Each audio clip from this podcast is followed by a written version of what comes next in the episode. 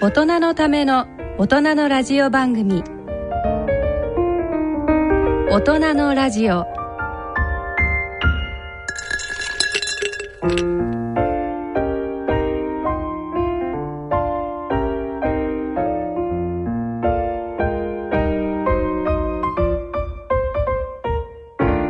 皆さんご機嫌いかがですか沼尾ひろ子ですご機嫌いかがですか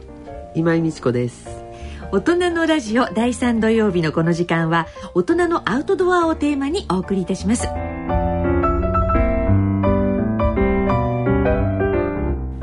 大人のための大人のラジオ第3土曜日のこの時間をご担当いただきますのは登山家で医師の今井美智子さんフリーアナウンサーの沼尾ひろ子さんです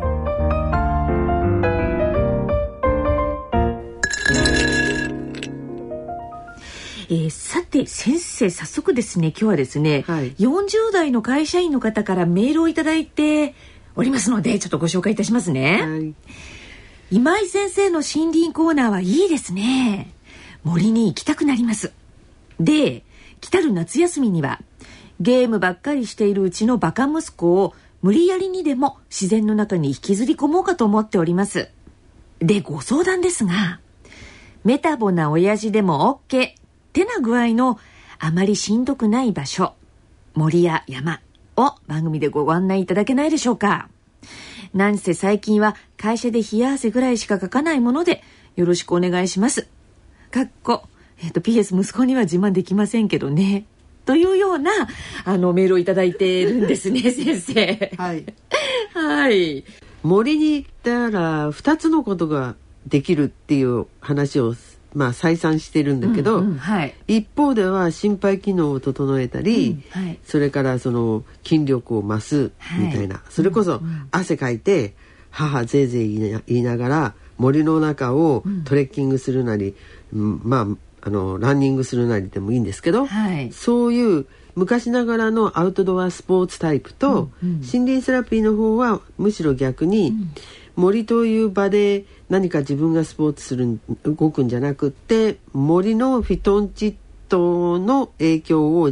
しっかり浴びて、ゆっくり歩いてほとんどこう動く動かないかなみたいな体勢ぐらいで、うんうんええ1時間に2キロぐらい歩いたらいいかなぐらいのところで五感で森を感じて、はいそしてストレスを解消したり、それからまああの体の中を整えるので、はい。まあ、NK 細胞が抗がんタンパク質なんかを増加させて体をみんなメンテナンスしてくれるっていうあの新しい概念なんですけれども、ええはいこの2つをやってますよね。はい。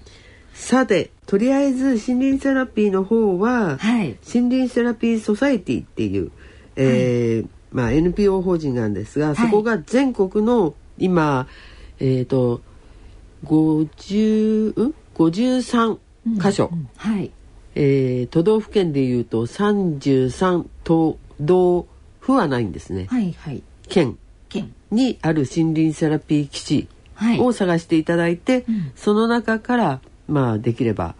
自分のあおお住まいのね、近くのところ、はい。そこのもあの、えー森林セラピー基地ロードうんうんの中のコースを選ばれるといいかなということで、はい。はい。まあだからメタボに対するもしくは息子さんのゲームに対するこうテクノストレスみたいなのを解消するんだったら森林セラピーの方へいらした方がいい。はい。で一方で、はいえーまあ、地域がわからないので、森ということで考えると、まあ、有名どころでお話しした方がいいのかなガンガン歩こうみたいな、うん。はい。た、だし、えーメタボな方でもっていうとあんまり急なところとか行かないし、あんまり長いとも、まあ、疲れちゃうでしょうから息子さん辛くなっちゃってもね。うんはい。そう息子さんにね、なんだ親父ダメじゃんって言われても困るから 40代の方の息子さんだと何歳ぐらいなんだろう多分小学校高学年か中学ぐらいだぐからですかね一番運動神経発達してる時だから、はい多分お父さんより例えば走っても早いと思いますよ。目玉のお父さんと比べたら そうかもしれないですね、はいじゃあそんな親子で、んはい引けるところだとどのあたりですかねだから、はいまあ有名どころで言っちゃうとですね、はいえー例えば日光のええあの周辺ですね日光は日光は戦場ヶ原を,、をまあ、中心にしてね、えええええー周り中に湿地帯だとか地頭だとか池だとか滝だとかいっぱいあるんですよ。でその戦場ヶ原そのものじゃなくってはい周り中に今もう本当に綺麗な、うーんあの森林の中を歩く遊歩道がたくさんできているので、はいそういうところへ行かれると、ええまああのスペースも広いし平らだし。ええええそれからまあ針葉樹林が主ですけれども、下の方には、えー熊笹っていうか日光笹ですかね、はいが綺麗にね、ええええあったり、はいで目標を例えばその湿地帯なり地頭なり、えー湖なりねあそこまで行って往復して帰ってこようみたいな目標を決めたりすれば、うんうんうんうん結構楽しめる場所がたくさんあるからかもしれないですね、まあそういうところだとか。はい夏いらっしゃるわけでしょそうすると暑いかそうら夏休みはいうん、なるべく南へ行くより北に行くかそれとも標高を上げるかええどっちかがいいかなどっちかなんですよ、はいだからまあなるべくみひ北の方に行くっていうと北の方からお話しすると、はい例えば白白神山地まああの世白界神山地は世界遺産なんですが青森で青森ですねと秋田はいの間なんだけれども、はい青森県側の方に安門の滝っていう、安門ですか、 3段ぐらいでものすごい大きな滝があるんですでここの往復は、下の方は草草原っていうか、まあ、草付きのところから森の中を行って最後のところは洞窟っていうか岩のこうね道が自然の岩場をこうつく貫いてますから。へえ、っていうようなで1段2段3段って全部景色違うんでへえその滝を見ながら登っていくっていう。うーんだからかなり汗かいて登るのもいいけはど、いそんなに距離が長くないので、うんまあ1日あれば十分行けますので、そういうところへ行ったりしてもいいかなと。うんうんあとはまあなるべく、えー涼しいところも含めて有名どころだと、うん、北アルプスのはい大正池から上高地あのあの辺はもう本当に遊歩道でところどころにこうやっぱりあの川川はもちろん流れてるんですが、ええあの梓川のあのが流れているんですけれども、その川の中にカモが泳いでたりとかねいいですねでところどころにやっぱり地頭がありますのでそれ寄りながら歩いたりとか、うんでさらにその上高地のあの観光客の方がよく来るかっぱ橋っていうのがあるんだけど、はいそのかっぱ橋側ではなくてかっぱ橋だったら渡っちゃったうん対岸の方、うんだから上から流れてくる川に対して右岸の方ですね、ええ右岸の方はやっぱり遊歩道的にそれこそ板張りの道とかありますんで、うんそちら側の方を歩かれるのもいいかなって、ここも結構楽しめると思うし。そうですかうんで飛んじゃうんだけど、えっ、と岡山県かな、はいと広島県のちょうど間ぐらいのところに帝釈峡っていう帝釈峡うんはい自然が作った大きな太鼓橋があるんですね岩場が平らだ平らでドーンとして大きな岩場を、はいえー、と水が抜いたんでしょうね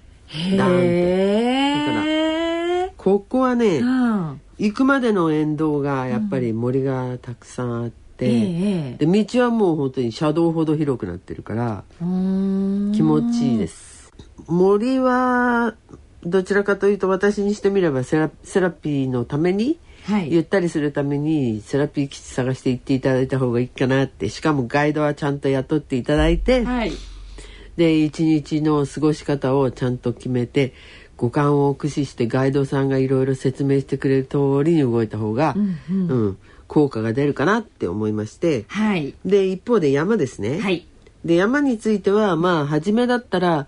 箱根の金時さんぐらいおーっていうと割と皆さんご存知だと思うんですが、はいまあちょっと急な登りで箱根笹の中をかき分けていくようにはなりますが、それでもそうですねどんなにかかっても上り2時間かかるかかかんないかだろうな3時、まあそこを3時間かけて登っても4時間かけて登ってもいいですけどはいで上の、まあ、頂上に行くと,、えー、と金時娘さんがいますし、なえ何ですか金時娘さんってあの何私が子供の時からいる金時娘さんって知らない知らないいやいや有名なのよえ箱根のねええうんあの金時さんには金時娘がいるっていうのは有名なの。え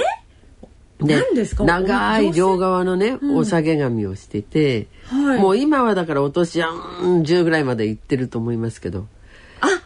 えっ、と実在する人物ですそうなかの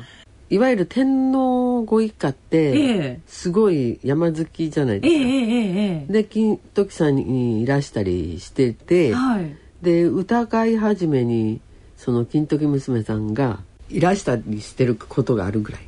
えでえ金時さんっていうのははい頂上から見ると、もう富士山ばっちりですからね。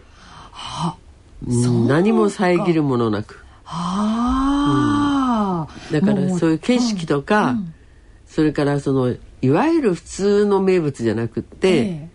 もう人間国宝にしていいぐらい、 毎日毎日大山って、えー下の方から、えはいうん、あのあ上が上がっっててそれで上でお茶屋さんやって、はいでまた閉めて帰ってらっしゃるそうもうなん年中です無か休みたいな形毎毎日それをずっと毎日続けてらっしゃで る本当にほっぺた真っ赤で、うん、であのお下げ髪長くて初めからもう10え1 5六6歳の時に自分で山に上がってお茶屋さん開いたの、へえ金時娘さんに会いに行くのいいですね、そうみたいなのもいいんですけどはい まああの夏の暑さを考えると標高を上げちゃうっていうのが手で。ええええその標高を上げるとすれば例えば一つ、道が頂上付近まで行って車道がね、行っているような山を選ぶ、ええええそれからもう一つ、うんうんえーケーブルはい空中ケーブルとか、ええええリフトとかがあってええ行ける山を選ぶ、ああああそうするあとあ最後の部分のところだけ行けばいい。うんうんうんうんっていうことで、例えばですね、まあ、あの北の方から言うと岩木山岩木さんですうか、んはいあれ上の方まで車行ってますし、うんさらにその上にリフトついてると思った、あそうですか、それからあとは茶臼岳那須の、ナスのチャウスだけです、ね、あそこもあそこはあのケーブル入りありますねあああったかなありますね、うんうんはいで結構そこから上だから涼しいし、うんまあうん下りは歩いて帰ってきていただいても大丈夫だと思うんですけど、はいで北アルプスだと西方にはあのケーブルがあってうん、ただしこれあの北アルプスぐらいになると頂上行こうと思わないでほしいんですねあそうですかあの森林限界越えあの越えて岩場になっちゃうのであーテクニカル的にもちょっと危ないっていうかはい難しいので、ええええええまあ、ガイド雇えば別ですけれども、そうじゃなかったら、まあ、あの西穂だったら西穂山荘っていうのが森林限界のちょうど上のところにあるんですよ。はいでそこからし上はもうほとんど岩場になってしまうんだけど、その独標っていうところがあるんですが独標のちょっと下ぐらいまでは岩場とはいえ、あの普通の人でも行けるように道がついてますので独標っていうところは独立の標、あの標高の標っていうところがあるんですけど、ほうほうほううん、その上はちょっとやめた方がいいちょーだから西尾の山頂まで行こうみたいなのはやめた方がいいと思あうそんなことはねはいそれからあとは中央アルプスだと、あの木曽駒ヶ岳ここはあの下からケーブルが行ってまして、はい千畳敷のカールっていうのが広いカールがあって、うんでそのまあ駒ヶ岳の山頂までなんですけれど、それもケーブルを降りたらうんその千畳敷広い中をまあ人がいっぱい歩いてますよね。はい観光客もええええ含め、だからその道なりに行けばいいし、うんうん何も頂上へ登ろうなんて考えないで、適当に遊んで、そろそろ帰った方がいいなと思ったら降りてきても、ん絶対楽しいんですけど、あーただここでの注意は、はい霧が出たりっていう天候の悪い時は行っちゃダメ、広いだけにカールが広いだけに、その、ま、い一回迷っちゃったらもう絶対見つかりませんからね。ああ、うんそうですか、うん霧に注意ですね霧とか、だから雨天の時はもうもうやめた方がいいうん、やめた方がいいですね。うんうんうんうんうんうんはいあとまあ南の方だとあの皆さんがご存じないだろうところがあるんだけえどどこですか琵琶湖の北側に余呉湖ってちっちゃな湖があるんですよよごこ余呉こ湖、うんはい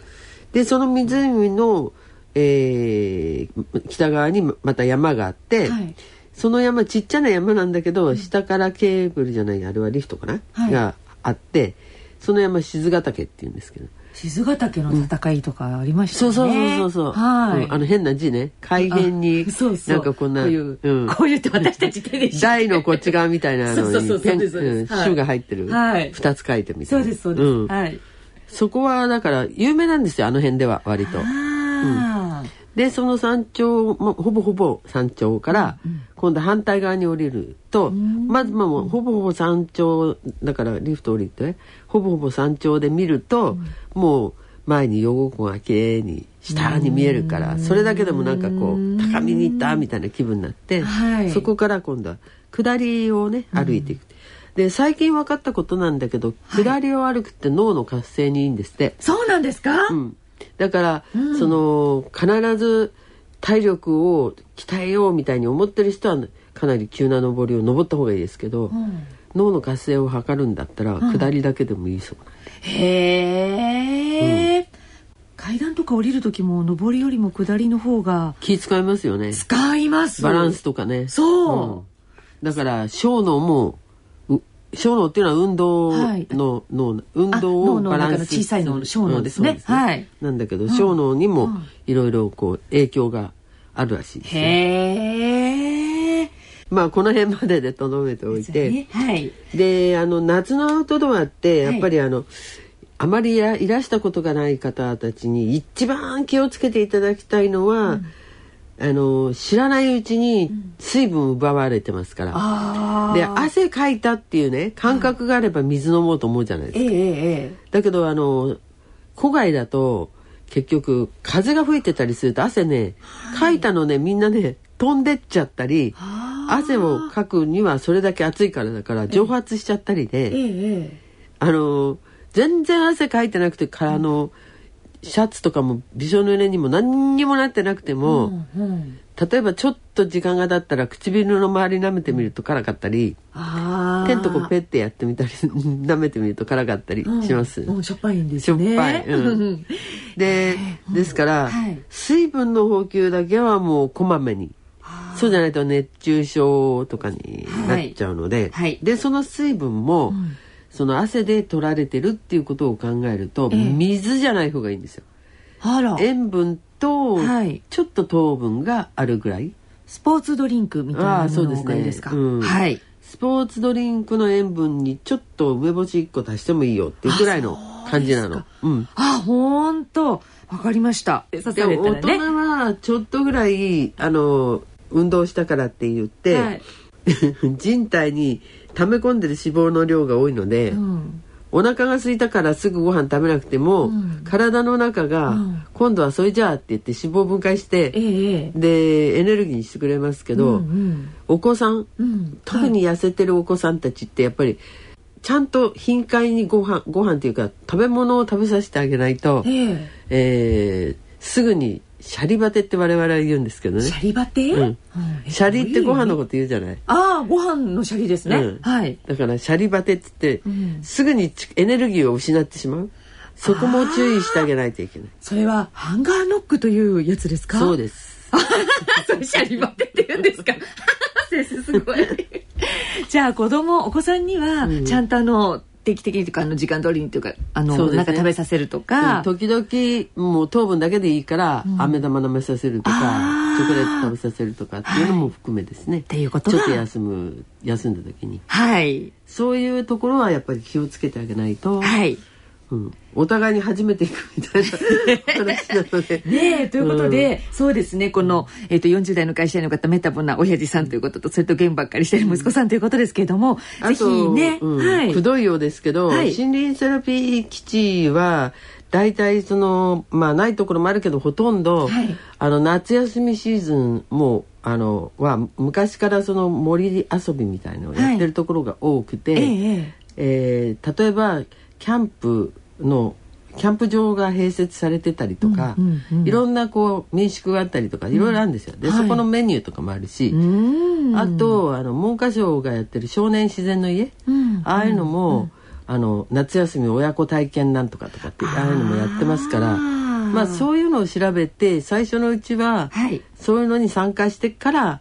あのお父さん頑張ってなんとかうんうん息子さんをこうしてやろうっていう、はい最初お父さんも分かってないのに、息子を連れてね急に山行ってもどうかなとそうですねお父さんも一緒にじゃあまずはそういうところから、ね始めてもいいかな始めてもいいと思います。はいということでご参考になりましたでしょうか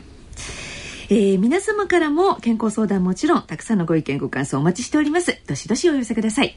それでは大人のための大人のラジオ進めてまいりたいと思います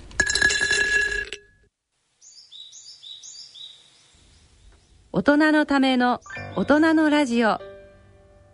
健康医学のコーナーですここからのこのコーナーは森林セラピーに焦点を当て今井美智子さんにお話しいただきます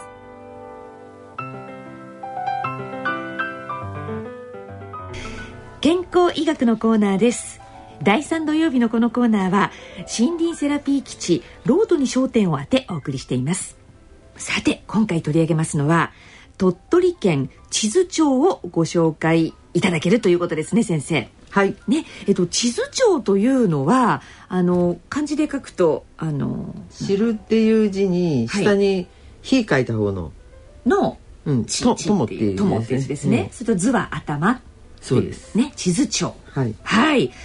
え先生あのこちらはですねどのようにアクセスをするのがいいでしょ人に知られてないようなところではあるんですうが、はい実はあの JR 地図急行とかね、うんうん地図線とかね、はいそういう線もあるぐらい有名なとこなんです。例えば大阪からだと、はいえー、2時間ぐらいうーん電車であのはい、地図特急でね、ええええ京都でも2時間半ぐらいかな。うんで地図線で来ると逆に今度は岡山の方から、ええ西の方から来ても1.5時間くらい、うーんうんいろんな生き方でがある車だと、はまあ、大阪から高速使ってくれば2時間10分だし、はいあのー梅田からは日本交通の特急バスが出てますからうーんそれですと2時間20分ぐらい。うーんでまあ、もちろんだから鳥取市はい鳥取から電車に乗ってくれば45分ぐらいで、車で来れば30分ぐらいで行っちゃう近いところなんでうすよ、ーんだから県境で、はいもう本当にね、四方を全部山に囲まれてるの低山ですけど、えええがぐるっと山に囲まれてるから、うんうん道路はほとんどが、要するに町の外れで、んトンネル越えてくるっていう感じかそれとも峠を越えてくるえええええいわゆるなんか隠れ里みたいなところでへー本当にあのだから、うんなあのへえー、と平家のお中道が隠れ隠れていたっえええていううん伝説もちゃんとあるぐらいのところなんはあでもう奈良時代以前からだけど、その南北をつなぐのにね、ええだから日本海側と太平洋側をつなぐのに、えええーここは要所だったんですよね。奈良時代からですか、うんはあで江戸時代に入っては参勤交代で、えそのうん地図往来っていううん名前までついてる、ああそうですかうーんだから県内では最大のまあ宿場町だったのかああな、西の方の方はじゃあもうよくご存知の方あもかもしれませんねね関東だとねたまたあれでしあれでしたけどはいうん、私たちもあれなんだけれども、行く人たち今はひっそりとしてるから、うんうんんうんうんもうあの町の90%森に囲まれてますからねへえ、そのもうちょっとそのなんていうのかうな、ん、歴史的なことを言っちゃうと、あはい駅のこの北北東の方にうん板井原集落っていうのがあるんですけど、板井原集落あの板って普通の板ねはいに井戸の井にはい原原っぱはいでここがあの伝統的建造物群保存地区っていう、あらうん、ということは何だろうかやぶきの Yes うわーそうなんですかへえへえかやぶき屋根のね民家がね昔ながらの風情でちゃんとこうあって、うんうん苔むしたりもしてて、ん時代をスリップしたきだから平安に行ったかなみたいな、うーん時代をスリップしちゃったかなっていうような気分にもなれるぐらいのええところで、ええでその時代がねうん昔の時代がね各時代あるんですよだから例えば、うんえー、と昭和初期ぐらいのはい洋館建てっていうのが流行りましたよね、ええええええまあ大正もそうだけど大正ロマンなんかもそうだけどはいそうするとほらい板でできた家で、うんで白いその板を白く塗ってあるみたいな、はいはいはいうん、で割ととんがった形の屋根なんかもね、うんうんうんだからその消防署とかうんあとは映画記念館とか、映画記念館もうん、とか、そういうもののこうたたたずまいはちょっとゆ西洋かぶれっぽいののもそこにあったりするような街なんですよ。あら面白いですねだけど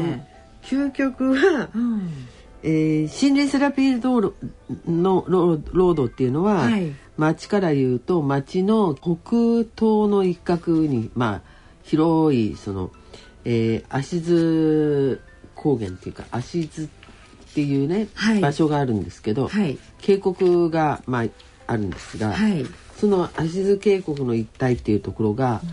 あのセラピーロードはいうんなんですけれどもはいそこのところの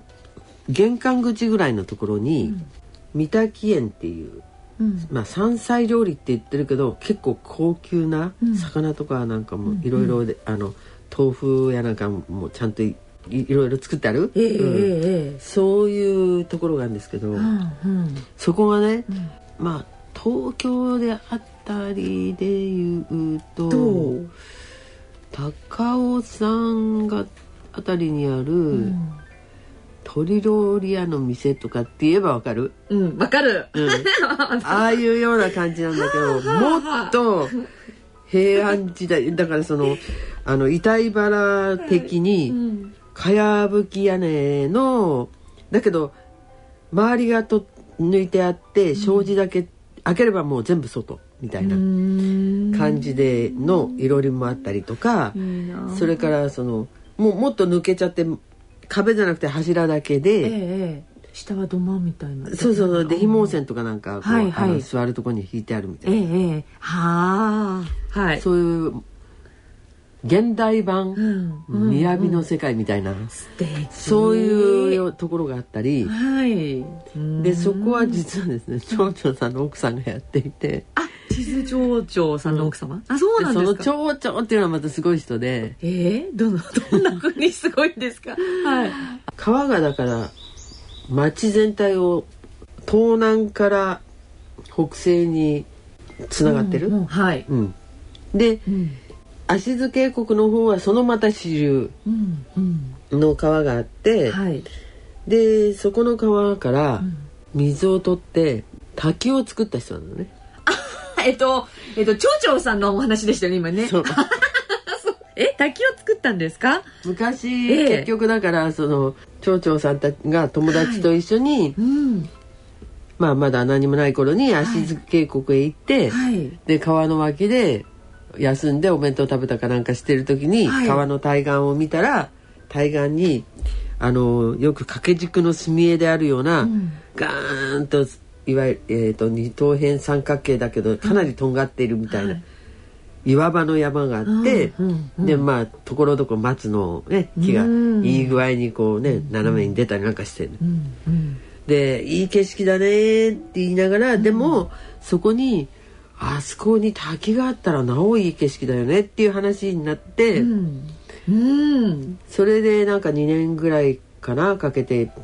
あの走り回ってみんなに、うんあのあそこに滝作りましょうってやったんだけど、みんなが何考えてんだみたいに思ったんでしょうね、うんうんでも自分の資金とか借金とかいっぱいして、ええ滝作っちゃったいやーえそれがそのちょいちょいさんのお若い頃えっと20代とかそのぐらい27ぐらいの頃っておっしゃってたと思いまはあえーその滝は今もふああのふすちゃんとあるんですよどのくらいの高さがあるの100から150ぐらい落差あるのかなって思うぐらいものすごいだから一番上の方からビューってまっすぐ下へ流れててまっすぐなんだけれども岩やなんかにぶつかって分かれたり、ひろ広がったりしぶきが出たりっていうふうにはなってますけどへえもともとここは源流部で、滝はすごい多いんですよ、もともと多いよね自然の滝はね。はいなんだけど、 その自然の滝は割と広々とした2 3 0メーターの滝は結構多いんだけど、ええもう一直線でブワーッと降りてる 滝ねうん、それはちょいちょいさんが作った とすごいだから人工の滝まで作っちゃうっていうその町長の意欲意欲っていうかあれにびっくりしたよ本当ですねなんですけどそんなとこなんですはいでその、まああの足津渓谷の方へそこは玄関口になってて、はい足津渓谷の方へ入るんですけどね、うんうんうんうんうんで森林セラピーロードは、えーロード自身はその足津渓谷の中に3箇所ある3箇所というよりは、はいえー、とい全部つながっているんだけど 3, 3つに区切られてあるうんはいで一番その優しいっていうかあの人家に近い方から行くと、はいえー中国自然歩道っていうコースがあって、はいそんなにきつい登りじゃないんですけど、少々登った台形みたいなところに、えー 三滝ダムっていうダムがあるんですよ。はい三つの滝とかきますね三滝ダムはいそのダムのところをぐるっと回るんダム周辺コースっていうのがあって、うんはいそしてそのさらに先の方に、それこそ滝がいっぱいある、んえーところがあってそこが足津、足津源源流コースですね。うーんうんでこの3つに分かれてて、はいまあ半日で行くんだったら、中国自然歩道コースがいいのかなって思うんこうれが2.3キロぐらいはいそう書いでてますすねはいうーん一日かけて全部回ることもできるんですかまあ夏の一日が降るあればああ、夏は日が長いから。長いですからねはいはい。その中国自然歩道コースというのが半日で行くならきっといいだろうということですね。はいえっとこちらはどんなコースになってるんですか。特まああそうはのいスタートが分かりやすいんだけど、ええ沖の山トンネルっていうトンネル まあだからトンネルじゃなきゃね街入れないって言いましたけど、いちょうどそのトンネルのところにあって、はい。そこから入れるようになってまして、うんうん。でまあ入るところにちゃんと看板もありますけど、ええまああのブナーリン基本的にはブナーリンあの、はい天然林なんですよ、ええだからあの根高林で、うんいろんな木があって、はい落葉樹がある、あの多くて、はい。ですから葉っぱがこう自然に積もったわざわざチップロードとか作るんじゃなくて、ええ割とふかふかで、まあ、その代わりされ木っていうか、うんえー石もゴロゴロしているようなところでもあるんですけれども、はいまあもちろん左手にこう川を見据えて、はいそして右手の方はちょっと斜面で、んでそこにはし種々な木があって、ただあの、えー、もともとここってあの、えー日本海杉、日本海杉。うん、日本海側の杉、えーなので、うんうん。あのー杉自身が、まあ、搬出されていましたので、んまあ、天然木の時からはい。トロッコ道路があってああ。でそのトロッコの線路はい。のとこだったところがこう道になってるわけだからああ。だから斜面もあるけれども、そのトロ感取れるぐらいのね、き起伏の差じゃないとダメですよね。そうですよね、うんうん木をは、排出するためのええええええで途中にそのトロここトロトロッコの線路でしたっていう、そのレールがひん曲がったりなんかしたレールがヒューってあったり、へえそれからしょって下見ると、その川とそれから自分たちの歩いてる道の間の斜面のところに線路が曲がった古い線路が起こってたり、あおレーなルんでがねすか、ええええっていうようなのも見られるぐらいなんですけど、ええへえであっちこっちにこう突き出してるところがあって、まあ、道を離れてこれはあの森林セラピー用に増設してるんですけど、うんええこう、えー川に向かってんちょっと、あの2階のベランダみたいにうん突き出しているところ、ああはいはいでその突き出しているところから対岸を見ると、ちょうどその対岸が、えーんまあ山が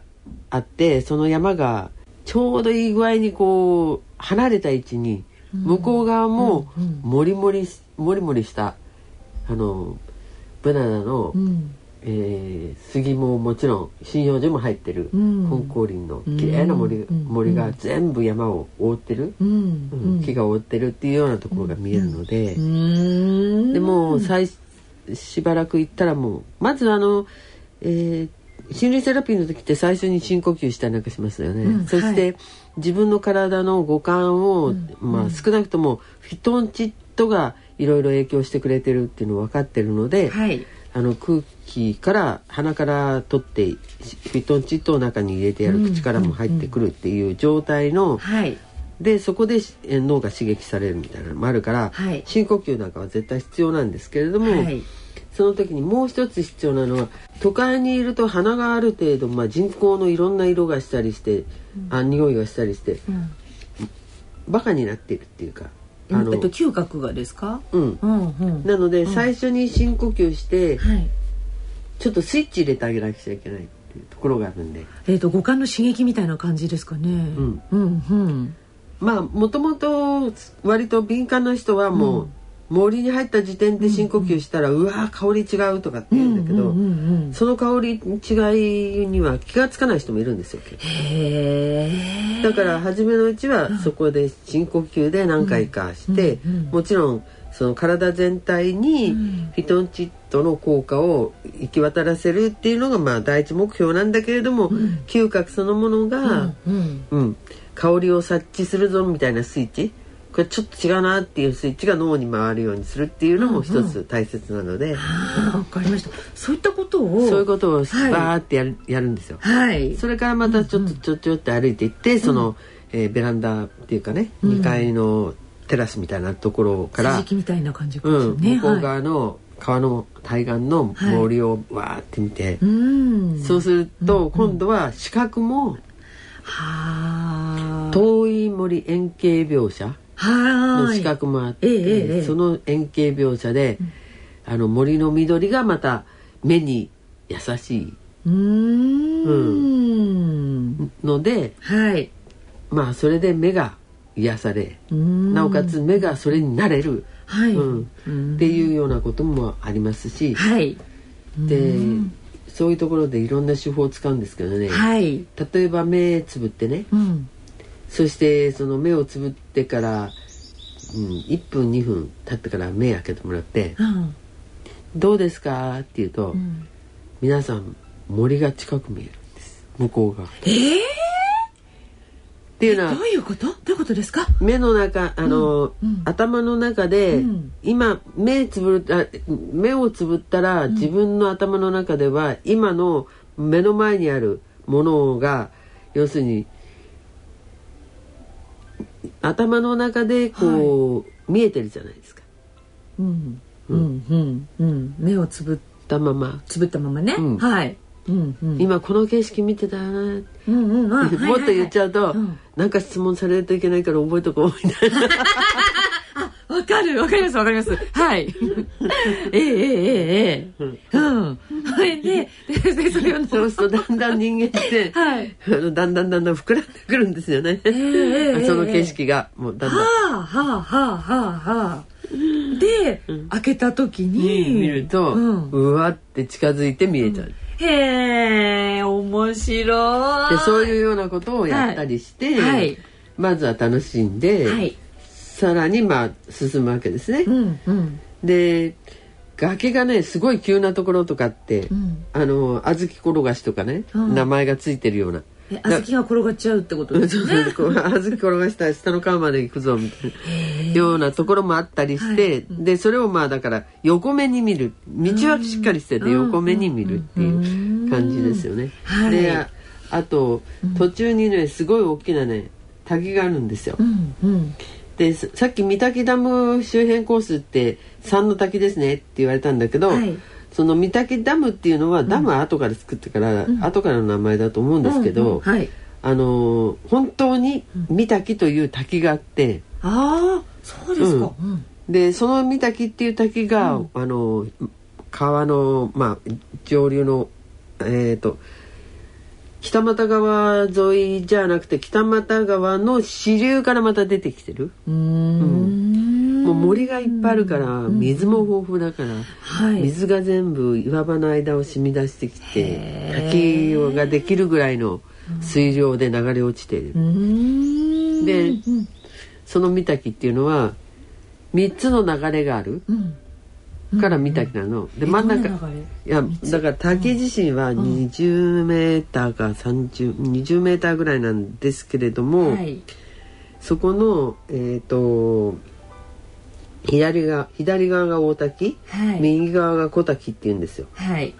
でまあ幅10メーターぐらいなんだけえど、えええで真ん中に大きなおへそじゃないみたいにドーンと大きな岩があってええ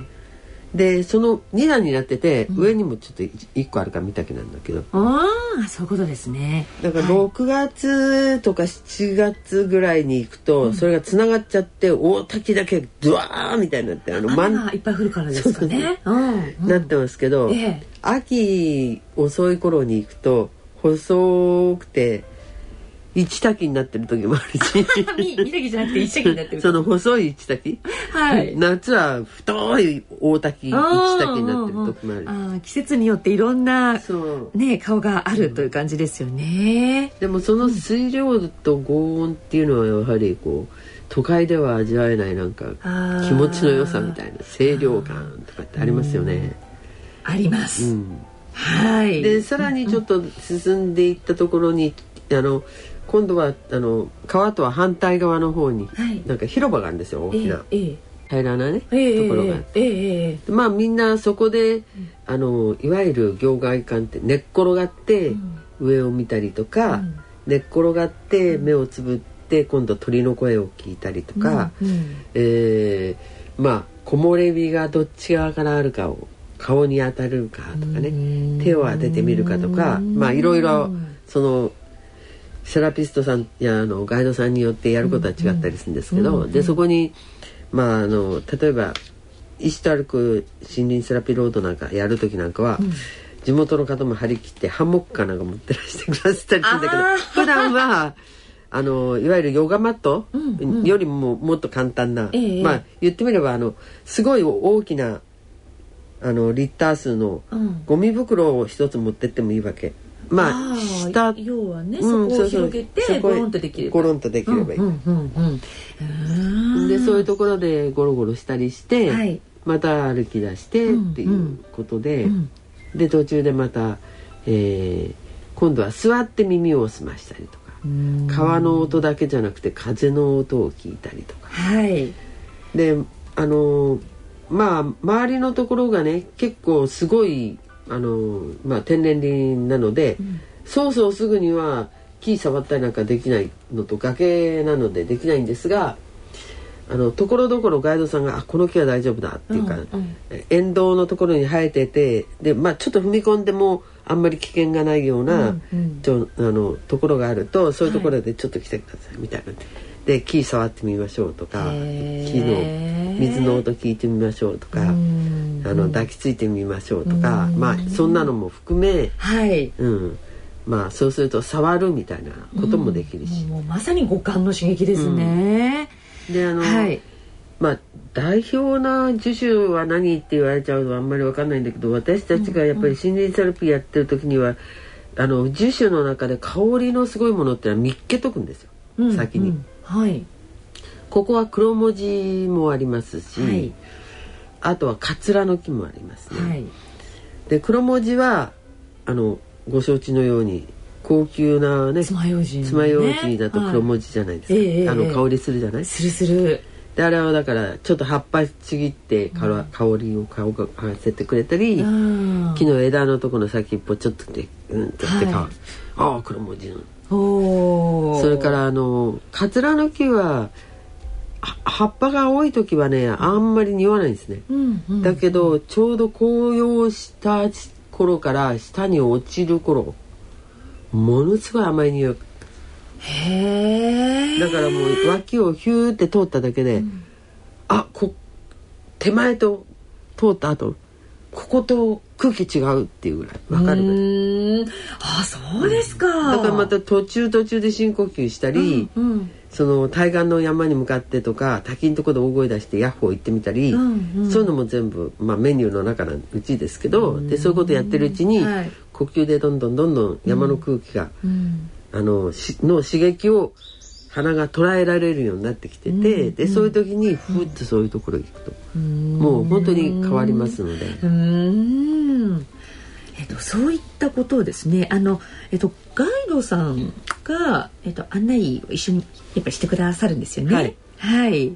これってその料金なんですけどもガイドさん半日と1日と,、えっとそれによって料金がちょっと違うんですかね。はいはいあのガイド1人に対して、まあ、6人までご案内するっていうのがここでの規則になっていて、はい、えー半日コースだとガイド1人当たり8,000円ですから、はいまあ、6名様でいらっしゃると、えーお一人1,000いくらぐらいですよね。そうですね、はいで1日コースだと1万3,000円。はいであのーやっぱりあの森の中を必死に歩くではないので、ええどちらかというと途中で座ったりとか寝転がったりとか、えー寝っ転がった姿勢での森の木の、うんうん、あのー競って太陽の光を浴びようとしている枝たちを見るとか、ええそんなことをやったりするので、はい途中で休憩の時にちょっと甘いもの食べようかとかね、うんうんうんでそういうものもあのガイドさんたち持ってきてるんですよ。あそうですか、だからそういうおやつっていうんですかね、はいうん、コーヒーブレイクっていうんですかねうんうん、うんおやつも含まれてるんですねねそういうものも、あのプラスして、はいええ、それから保険料保険はまあ当然かけないとっていうはいあそれも含まれていて、ええそれではいええ、あの、うんあとあの一番主には、はいあのストレスチェックと血圧測定を、ええ行動前と後にするんですよええええええそうすると自分がどれぐらいん癒されたかっていうことが数値で出てくるので、おおだからそのストレスチェック用のアミラーゼテストっていうのがあってそれの試薬を口に加えるんだけえど、えええええそれが結構高いんですね一つあー一回失敗するとえーみたいな、ストレスチェックはえっ、と別途500円あそうか、うんここは含含まれてないんだ、はいね含まれてるところもあるしあ、そうですか、うんいろいろでも500円は安いですよあそうですかあの、うんガイドさんとかお弁当とかそれからこういうその機材の、んそれはもうそこのあの森林セラピー基地基地によってええ決めてるから、ええー高いところと安いところってあるんだけど、えそうですか、うんじゃあそれはその基地ごとなのでそうお調べになっうてんだからはい地図上の場合はこれ、まあ平均的なところかな、うんううんんガイド半日56,000円のところもあるし、はい半日1万2,000円とかいうところもあるしいろいろですね。うんそれからストレスチェックのその用紙なんかも、はいえーまあ、前後に測るっていうことと失敗すると高いから大変っていうのもあるんだけど、ええ500円っていうところもあるし、1,000円っていうところもあるし、うんまあまあまあだって6人で行ったらこれ割ったったらね、まあ、ステージステージチェックは別ですけれどもあったらねお一人の音楽はちょっと音程がお安くなりますね。そうなんですねえ。でただただ森の中スタスタ歩いても、うんまあよ要するに癒しの効果もあんまりないのと、うん知識的にもそれから行ってから帰ってきて人に語れるような話も何もないですけど、はいガイドさんと一緒に行けばね、うんあの見せ物みここ見た方がいいっていうのもわかるし、ええええうんええやっぱり一緒にねうん同行した方がよろしいですよそうね,、で絶対その方がいいなはい、はいええということでもう先生のお話を聞いてるとですねもうまさに先生はいろいろ表現が素晴らしいのでやとんでももないうですそこそこのもうそこにいるような気持ちに毎回なるんですけれどもねはい今日はですねその鳥取県智頭町にあります、えー、吉ロードセラピー吉ロードをご紹介いたしました先生どうもありがとうございましたどういたしまして。